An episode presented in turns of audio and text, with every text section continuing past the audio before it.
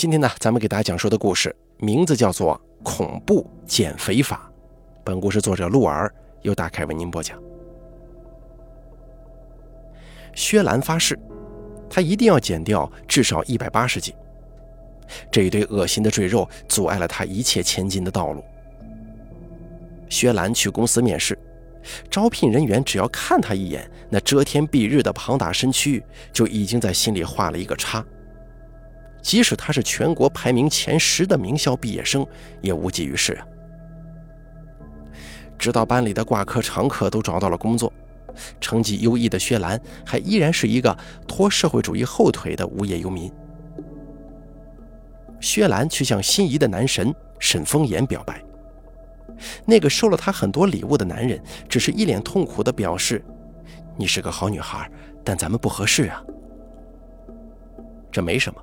两情相悦本来就是一件很难的事儿，至少男神还夸她是个好女孩儿，至少男神那一脸痛苦，表明他不想伤害她。真是一个温柔的人呢。薛兰虽然被拒绝了，但心中还是泛起了一丝甜蜜的安慰。直到后来有一天，薛兰刚好站在树后，听到沈风言说：“哎呀，那个薛兰长得跟头猪一样啊，不对。”是站起来的猪，真不知道她哪里来的脸向我表白呀？这女人都不照镜子吗？她不知道自己有多让人倒胃口吗？沈风言的同伴打趣道：“可我看薛兰请你吃饭，你吃的挺开心的嘛。”这两个人嘻嘻哈哈的笑起来了。可是薛兰的心却像厨师案板上要拿来做馅儿的肉一样，被剁得稀碎。原来，当时沈风言脸上的那种痛苦，是来自于被一只母猪看上的奇耻大辱。还好他们看不见我，要不然怪尴尬的。薛兰是这么想的。多年积累下来的自卑感，让薛兰没脾气，或者说不敢有脾气。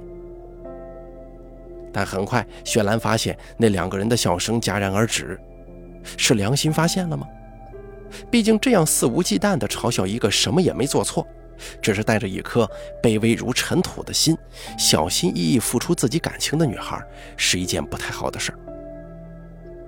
雪兰低下头，抬手将碎发别在耳后。这个动作在浪漫爱情电影里常常出现，女主角那恰似水莲花、不胜凉风般的娇羞，一直让她产生自己也是一朵水莲花的幻觉。刚好凉风把一句话送到了薛兰的耳朵里。你看呐，那棵树那么粗，都挡不住它呀！一定要瘦下来，薛兰在心中呐喊。这个世界对待胖子，没比纳粹对待集中营里的犯人好到哪儿去。一想到家里人笑着给他添上一碗又一碗的饭，还满眼宠溺地说：“胖点好，胖点可爱，有福气。”薛兰就来气，已经不是你们那个饥荒的年代了，时代在变化，家人那种老一套的说辞毁了她这个生在新时代的女孩。楚王爱细腰，宫娥多饿死。现在整个社会到处都是楚王，别的宫娥都在拼死捍卫自己一尺八的小细腰，似乎只有她活在盛唐时代，甩开腮帮子，不顾一切的吃。二百六十斤呢！薛兰看着体重秤上的数字，不知道自己是怎么一步一步吃成一个球体的。薛兰想起了沈风言开过他的一个玩笑：“你走不进我心里，因为我心里装不下你。”真是恶心呐，恶心到家了，还好意思去给人家表白？你这只猪哪里来的脸去给沈风言表白呀？薛兰听见自己发出声音洪亮而又有力，如果是个瘦子，一定没有他这么足的气息。我真的好想瘦下来呀！可是怎么才能减肥呢？薛兰想瘦的心也不是从今天才有的，她像是减肥界的爱迪生一样，不断尝试各种减肥方法，可结果都是失败再败。试试针灸吧，那个真的有用。我去针了三个月，瘦了十几斤呢。另外一个闺蜜隋阳，给陷入泥沼的薛兰递出了一根救命稻草。隋阳本身就是个美人，只是她永远觉得自己的脸还不够漂亮，体型还不够苗条。她热衷穿梭于整形、减肥、美白各种变美事业当中，生命不息，折腾不止。变美要成为一种事业，而不是一种副业，这是隋阳的座右铭。其实当个美女也挺累的，我感觉自己仿佛生下来就莫名其妙地加入了一场竞赛。这个赛场当中全是各式各样漂亮的女孩，为了不被她们甩下去，我也只好拼命地利用各种手段让自己变得更好看。我真的很累，可是又不甘心看着本来落后的人超过我。只能不断加速了。隋阳在进行了第三次隆鼻手术外加削骨之后，满脸缠着纱布，口齿不清的对薛兰说出了这番话：“哎呀，什么时候才是个头啊？”隋阳重重叹了口气。薛兰感觉到隋阳这番话是发自肺腑的，可惜啊，他没有办法产生一丁点的理解的感觉。天知道他多想进到那个赛场里去，哪怕永远都在最后一名也可以，毕竟也算是挤进了美女的行列，不是吗？可是这身肥肉好像是拥有魔力的防弹衣，兵来将挡，水来土掩，针灸扎在上头，只是更加深刻的证实这层五花膘有多么厚，有多么柔软。都扎了三个月了，薛兰还没死心。给他扎针的老中医先死了心，要不你去西五路那家店看看吧，他们技术比我好啊。老中医委婉地对薛兰说：“那就只有吃减肥药了。”薛兰已经无路可走了。说到减肥药，薛兰尝试过的起码有二三十种，不论是药店里买得到的减肥药。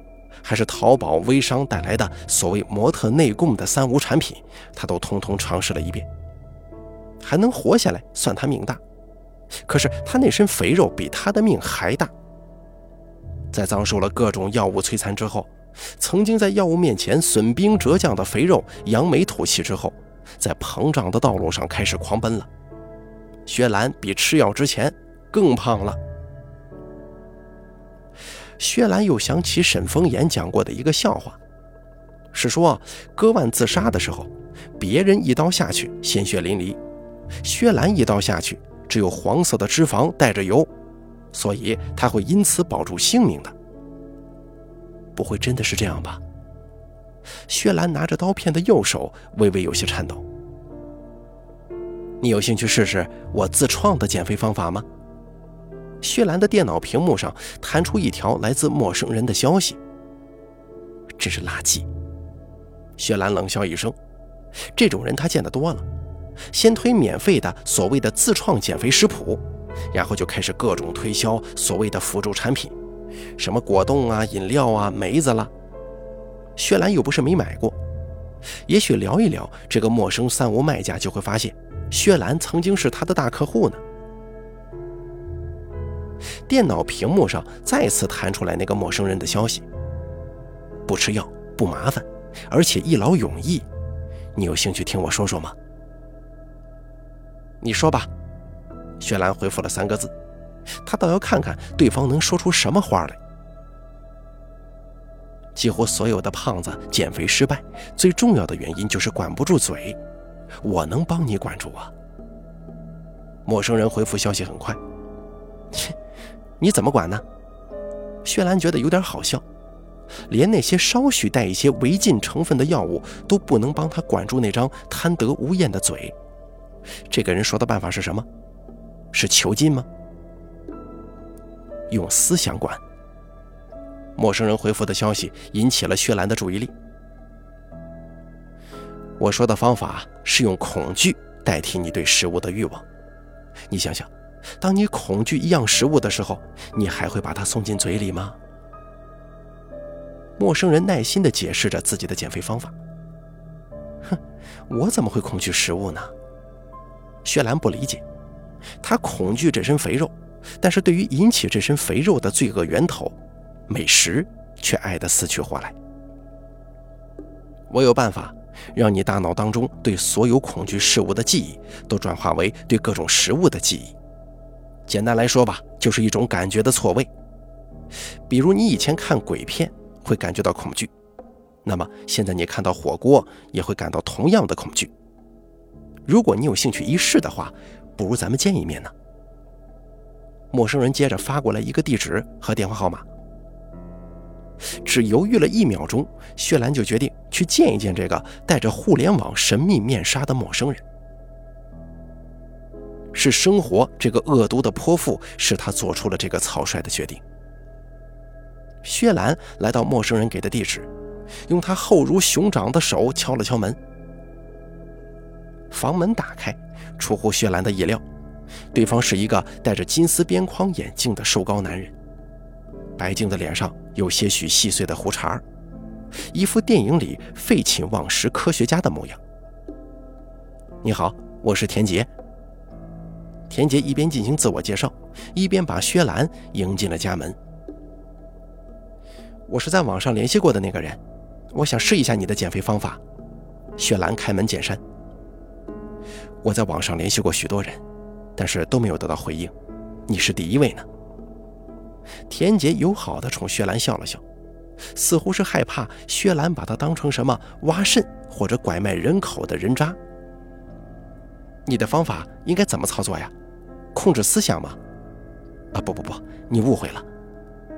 田杰的脑袋就像摇拨浪鼓似的，没这么厉害，只是我研制的一套仪器，可以让你大脑当中对已有事物的感觉记忆发生错乱。并且可以精准地控制这种错位而已。你试一下就懂了。田杰看着薛兰仍旧迷惑的眼神，邀请他来做一个简单的实验。薛兰戴上了一个接满各种线的头盔，线的另一端连接在一个带有显示屏的仪器上。那个仪器看起来十分精密，但是体积并不大，跟微波炉差不多。说一部你最害怕的恐怖片吧。我最害怕死寂了。好，说一样你喜欢的食物。哦，不对，为了实验，我得看看我这里有什么。田杰不好意思地挠了挠头，说：“可乐，你爱喝吗？”得到薛兰肯定的答复之后，田杰再次回到仪器前，进行了一番操作。你可能会感到一股微弱的电流穿过大脑。也可能什么都感觉不到，你不用紧张。田杰对薛兰说完这句话，敲击了仪器上的一个绿色方块键。你好了吗？我什么都没感觉到。薛兰等了一会儿，转头问田杰实验是否已经结束。啊，差不多。现在你想喝可乐吗？田杰充满期待地望着薛兰。可乐两个字在薛兰的脑海当中反映出来的，再也不是那个带有一股奇怪甜味儿却让人上瘾的气泡饮料。碳酸饮料带来的愉快口感，这个记忆不见了，取而代之的是一种怪异而又略微恐怖的感觉。薛兰摇了摇头，表示对可乐没什么兴趣。你真的不喝吗？田杰从冰箱里取出一罐可乐，递给薛兰。薛兰下意识地对递过来的东西做了闪躲的动作。田杰手中那罐他不知道已经喝到肚子里几百甚至上千罐的东西，此时像是《死寂》里那只恐怖的木偶娃娃，又像是那个被掏空了身体做成木偶的老父亲。一股恐惧之感随着血液蔓延到全身。明明是夏天，一罐冰爽的可乐却让薛兰感觉到自己正处于阴冷的太平间里。你赶快拿开！薛兰几乎是在祈求天劫。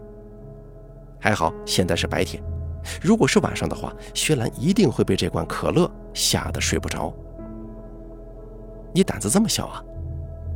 田杰打开了手中的可乐，自顾自地喝了起来。薛兰点了点头。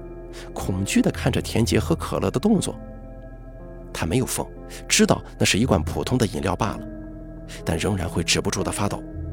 怎么会有人喝那么可怕的东西呢？那可太好了，我这个方法对于胆子小的人效果更好。如果你胆子太大，就要花一些心思来寻找让你害怕的东西了。这就是我自创的减肥方法，我叫它“恐怖减肥法”。薛兰似懂非懂的点了点头，对于其中原理，他不是太明白。管他呢，刚才实验表明这个方法对他有用，只要田杰多操作几次，把他爱吃的那些东西全部换成死鸡，他就再也不会想把它们放到嘴里了。太好了，这身肥肉有救了。薛兰看着田杰金丝边框眼镜上反射的光泽。那是救赎的光芒啊！随后，薛兰马不停蹄地列出了一张食物清单，里面囊括了他所能够想到的自己平常摄入最多的食物。不好意思啊，单子有些长，要辛苦你了。可是你看我这体型也知道，我我不是一般的能吃啊。没事儿，但是你最好啊再多写几部恐怖片。只用一种恐惧来进行代替的话。很快，你就会把这种恐惧消耗殆尽的。一旦你感觉到不害怕了，那也就意味着失效了。田杰又递过来一张白纸，示意薛兰再多写一些用来替代的东西，电影、漫画、小说之类的都可以。薛兰跟田杰两个人费了好大力气，终于在天黑之前完成了对薛兰的改造。恭喜你！要开启全新的人生篇章了，别忘了给我反馈呀！临走之前，田杰如实说道。同学聚会上，薛兰感受到了恐怖减肥法的魔力，同时又一次坚定了一定要瘦下来的决心。不仅因为减肥方法起了作用，更加因为那一张熟悉的脸上挂着熟悉的嘲讽，而他仍旧不敢有任何脾气。语言能够伤透一个人的心，扎穿一个人的肺。要论无形的致命的武器，什么也比不过他。雪兰呐，这是特意给你叫的，我们都不吃的。当年的班花把桌上的那盘红烧猪蹄推到雪兰面前，她的话引起很多女生的附和。那盘放在以前，早就让她垂涎三尺、细腻红润有光泽的猪蹄出现在她眼中。这就是乡村老师里的楚人美抬头翻白眼的那一瞬间呢。要她吃那么可怕的东西，实在做不到。薛兰摇了摇头，最近减肥，不吃了。又是一阵哄堂大笑。有人说：“放弃吧，你已经没救了。”壮士啊，吃下这盘猪蹄才有力气减肥呢。还有人说，你这都减了八百回了，看你这回能撑几天？也许嘲讽别人会让这些人感到心中舒适吧。吃点甜品吧，多吃甜食是能瘦的。另一个男生拿了一小块巧克力慕斯给薛兰，他的表情认真而又严肃，说出来的却是每个人都能听出来的反话。多吃甜食能瘦，你怎么不说女人遭受家暴还能有助于家庭和谐呢？薛兰在心中翻了个白眼。我是真的吃不下。薛兰看着碟子里那块精致软糯的巧克力色三角，心中却生出了无比压抑的感觉。这个像下油锅一样煎熬的同学聚会终于落下帷幕。薛兰强忍着内心的恶心，笑着道别之后，不顾一切地冲进餐厅的卫生间，大口呕吐了起来。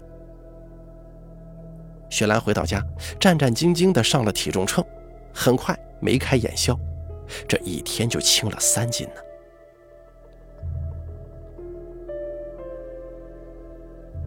大概一个月以后，狂减四十斤的薛兰又一次来到了田杰的家里。那些重复了一遍又一遍的恐惧，在无数次涌上心头之后，终于变成了两个字：无聊。而且薛兰追随本性，找到了很好的应对方法。听着各种各样的神曲时吃东西，恐怖的感觉会降低很多。他现在又可以面不改色的吃下那串给他感觉如同人体蜈蚣一样的骨肉相连，咽下那感觉像《电锯惊魂》里被两堵墙活生生夹成一张烂皮的男人一般的烤培根。你的方法失效了怎么办？是不是我要再去多看一些恐怖片才可以呢？薛兰焦虑地看着田杰，眼中却射出一种最虔诚的期待。啊，这样子也可以。不过估计这次啊，你会习惯的更快的。那应该怎么办才好呢？如果提升一下恐怖的等级，可能持续的时间会比较久，效果也更好啊。田杰看着快要哭出来的薛兰，适时的抛出了一根救命稻草。以前那些恐怖片虽然很吓人，但你很清楚的知道那是假的，所以恐惧的程度很轻。升级的意思就是说，用更加贴近真实的恐怖来做替代。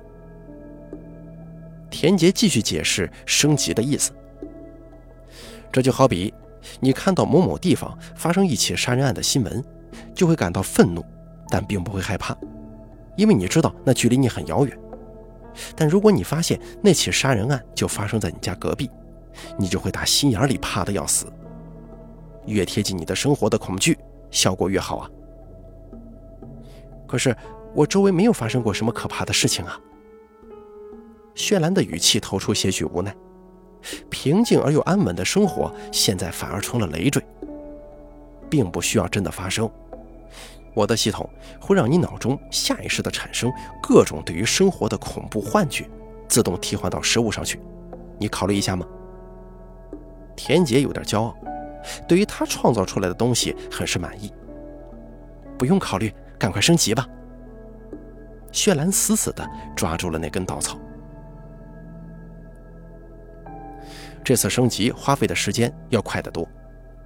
田杰再次拿出那罐用来做实验的可乐，放在薛兰的面前。你想喝吗？薛兰坚定地摇了摇头。那罐可乐带给他的感觉，就像是深夜一个人回家被人尾随，走进电梯里，发现那个人跟了进来。并在电梯门关上的那一刹那，掏出一把刀来，咧着嘴微笑。谢谢，我我觉得升级很有用。薛兰心里一阵哆嗦，之后离开了田杰的家。自从升级之后，薛兰觉得自己已经有一些神经质了。每当夜深人静的时候，看到桌上的全麦面包，会怕得睡不着。因为面包给他的感觉就像是回家开门之后忘了把钥匙从门锁里拔出来，半夜惊醒发现自己手脚已经被死死绑住，而一个变态正站在床边阴森森地盯着他笑。不过好处是，薛兰彻彻底底地把宵夜给戒了，再加上晚上睡不着觉，白天也时刻处于紧绷的状态，他瘦得更快了。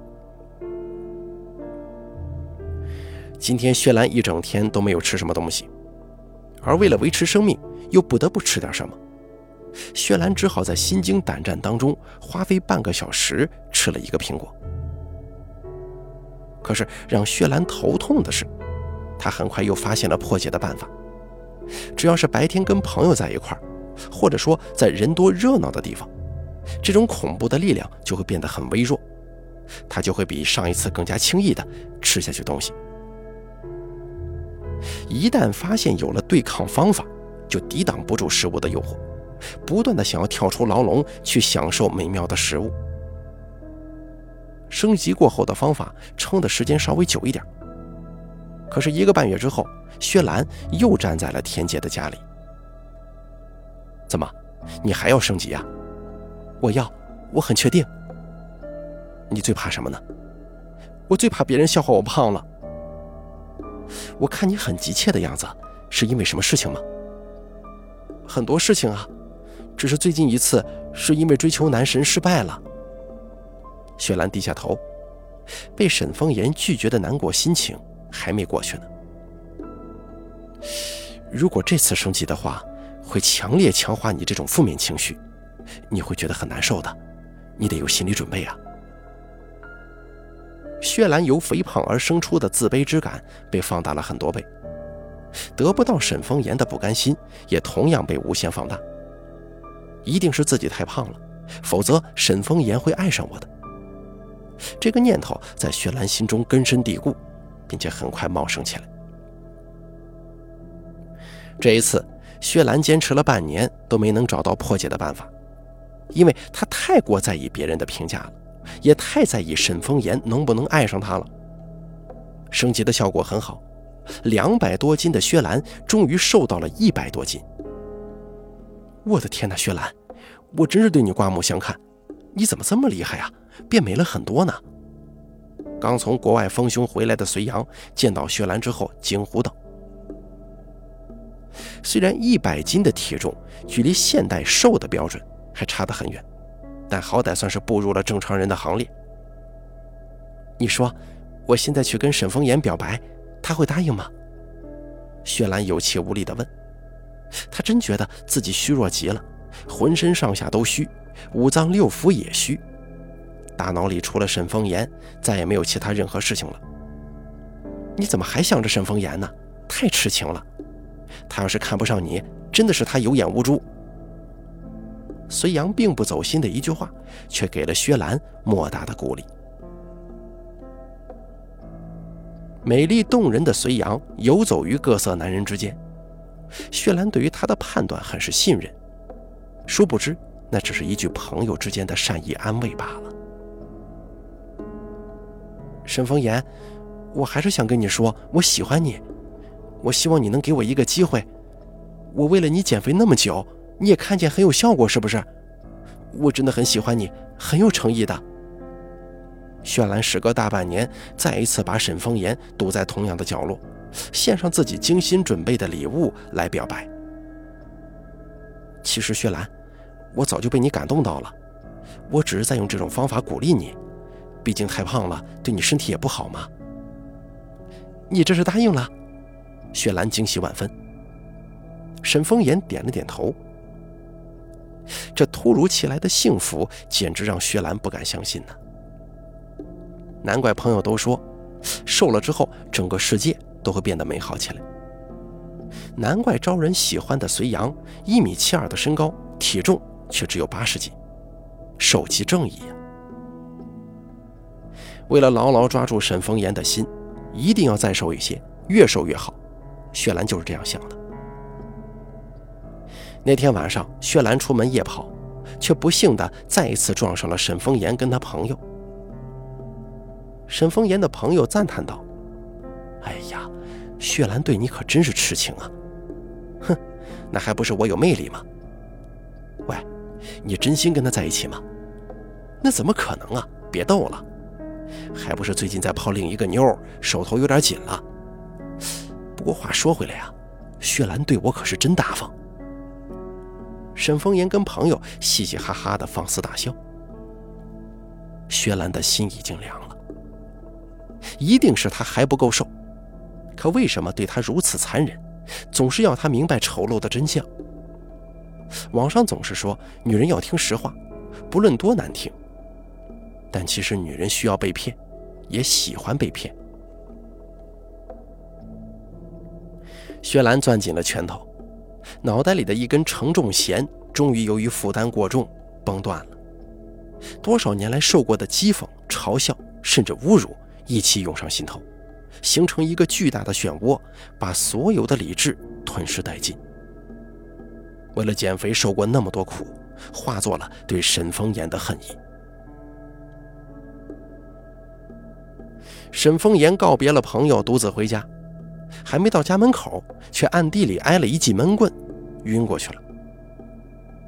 田杰刚刚还恼火，大晚上的是谁打扰他打游戏？可是开门之后，却被眼前的场景给惊住了。雪兰怒气冲冲地站在门口，双手还拖着一个不知是死是活、满脸血迹的男人。让开，让我进去，我要借你的仪器用一用。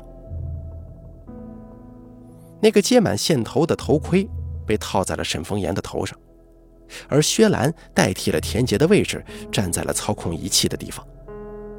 喂，你你你这是要干什么？苏醒了一点的沈风言努力睁开眼，想了解自己发生的情况。可隐隐约约之中，从眼缝里看到了一个狂暴的女人。薛薛兰，你放心吧，我再也不会纠缠你了，你也不用想那些鬼理由来拒绝我了。但以后你的生活当中，我将无处不在。薛兰阴森森地说完这句话，按下了仪器上的绿色方块键。然后沈风言就莫名其妙地被赶出了屋子。他只觉得自己的头很沉很疼，却并不知道那个奇怪的仪器对自己起了什么作用。你、你、你是怎么想到的？田杰颤颤巍巍地问薛兰。他刚才做的事情，沈风言不明所以，可是他却清楚极了。不就是感觉错位吗？原理我不懂，可这个仪器我已经看了好几遍，知道怎么操作了。你已经很瘦了，何必如此执着呢？这还不有你的功劳吗？如果不是你的话，喂，这都是你自己同意的。田杰打断了薛兰的话。他真的万万没想到薛兰会变成如此可怕的模样。当初那个娇羞的、爱笑的，虽然自卑却永远充满善意的女孩去哪儿了？替我升级。薛兰面无表情地看着田杰，语气当中带着不容置疑的坚决。没法升级了。田杰摇了摇头，表示无能为力。你想骗我吗？你就像所有人一样。想骗我吗？薛兰慢慢的逼近田杰，像是来索命的牛头马面。真的没有了。你的仪器上明明显示有四个等级，这这第四个等级我一直没有开发出来。再说了，第三个等级不是很管用的吗？薛兰撇了撇嘴角，笑了笑，她不理会田杰的说辞，径直向仪器走去。他为自己戴上了那个接满线的头盔，上面还残留着沈风言的血。薛兰用手抹了抹暗红色的血液，原来沈风言的血跟他这个恶心的胖子流出来的血是一个颜色，也没有显得更好看呢。然后，薛兰用那只带着血的手指为自己升了级。薛兰自己走到冰箱前，开门拿出了一罐可乐。真奇怪，没有任何奇怪的感觉出现。那罐可乐就是普普通通的可乐，什么异常也没发生。第四集是什么？薛兰看着坐在地上的田杰，放下了手中的可乐，没有喝。什么也没有，就是什么感觉也没有。因为第四集就是把人变成行尸走肉，什么感觉都不会再有。薛兰不会再有食欲，当然也不会再有愤怒、悲伤、自卑、快乐等等构成一个人所有情绪的元素和欲望，都是骗子。不过无所谓了。薛兰感觉自己仿佛上当受骗了，但是她并不生气，这个世界对她来说都是无所谓的。胖有什么大不了的？被人嘲笑又有什么大不了呢？就算被人赞美、被人嫉妒，又有什么值得开心的呢？薛兰通通不在乎了。薛兰慢悠悠地往家里走，街边的小摊发出诱人的香味儿，薛兰不为所动。林荫道上的丁香花开了，扑鼻的香气跟流光溢彩的城市构成一幅动人的立体城市画卷。可是薛兰没有心情欣赏。沈风言开始觉得自己的生活也不对劲儿了。不知道为什么，不论多么娇小可爱、或清秀或艳丽的女孩子，在心中感觉都像是那个胖子薛兰，正颤抖着一身肥肉，有时候在对她笑，有时候在强奸她，而有时候拿着一把带血的菜刀，正准备将她一点一点地切成一道菜。这种诡异的感觉无论如何都甩不掉。他告诉朋友，朋友调侃他说：“你真是贱得慌啊！薛兰现在不找你了，怎么你又想她了？”这当然不是思念。沈风言却看了心理医生，医生是一位可爱的小美女，正好是沈风言喜欢的类型。他只咨询了二十分钟，就实在忍无可忍，夺门而去。他没有办法去面对那个折磨了他几十个日日夜夜的胖子薛兰，对他问东问西，企图打开他的心门。我瘦了。这是沈风言半个月前接到薛兰发来的消息，可他一直心有余悸，不敢回复。但事到如今，解铃还需系铃人，他是时候非去找薛兰谈一谈不可了。可惜打电话没有人接。发消息也没有人回，薛兰没有拉黑他，却整个人如同人间蒸发一样消失了。沈风言花费了好大的力气才打听到了薛兰的住址，他决定亲自登门拜访，虽然心中有一千一万个不愿意。沈风言敲门之后没人开，他不相信这个胖子还能去哪儿，就敲得更大声了。连邻居都开门出来问他是不是要债的，薛兰仍旧没有开门。就算你出去了，总要回家吧，我就在这里等着。沈风言背靠着薛兰家的大门坐了下来。沈风言没等来薛兰回家，却等到他的房东。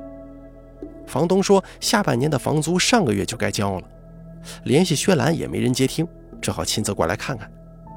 可惜房东没有钥匙，也没有办法开门。我在这里等了一天了，敲门也没人开啊。沈风言向房东表示他是薛兰的朋友，这段时间联系不到人，有些担心。哎呀，等我叫个人去把门打开吧。房东很郁闷，如果薛兰就这样一声不吭的走了，那他已经吃亏了。现在房子得赶紧租出去才可以。叫来的开锁师傅手艺很好，十分钟不到就打开了那扇让沈风言跟房东都焦虑不已的门。一具瘦骨嶙峋的女尸伴随着打开的房门，直挺挺地躺在了地上。三个男人都被吓得叫出了声。沈风言第一个跑远了几步，止不住呕吐起来，尤其是他想到自己刚才靠着门坐了很久。只隔着那层薄薄的门板，他跟那具女尸背靠背坐了一个下午啊！房东的心充满了泪水。如果这件事情传出去，他的房间里死过人，房子以后还怎么租啊？真是晦气！为什么不到别处去死呢？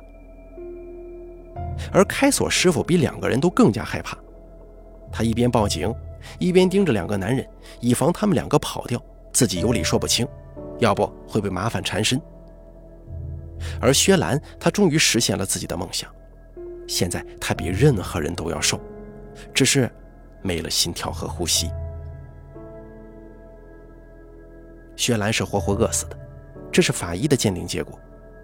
所有的警察都面面相觑，想不明白一个有手有脚、智商正常、没有受到任何威胁跟限制的成年人，怎么会把自己活活饿死在家中的呢？最恐怖的事情，果然是对一切事物都麻木不仁。田杰推了推鼻梁上的金丝眼镜，对于薛兰的死，他本该有点内疚，但他现在毫无感觉，因为第一个使用第四等级的人，就是他自己。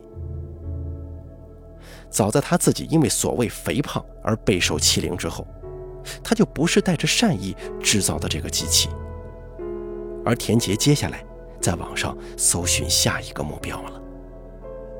你好，恐怖减肥法，要了解一下吗？好了，本期故事演播完毕，感谢您的收听。本故事作者陆儿由大凯为您播讲。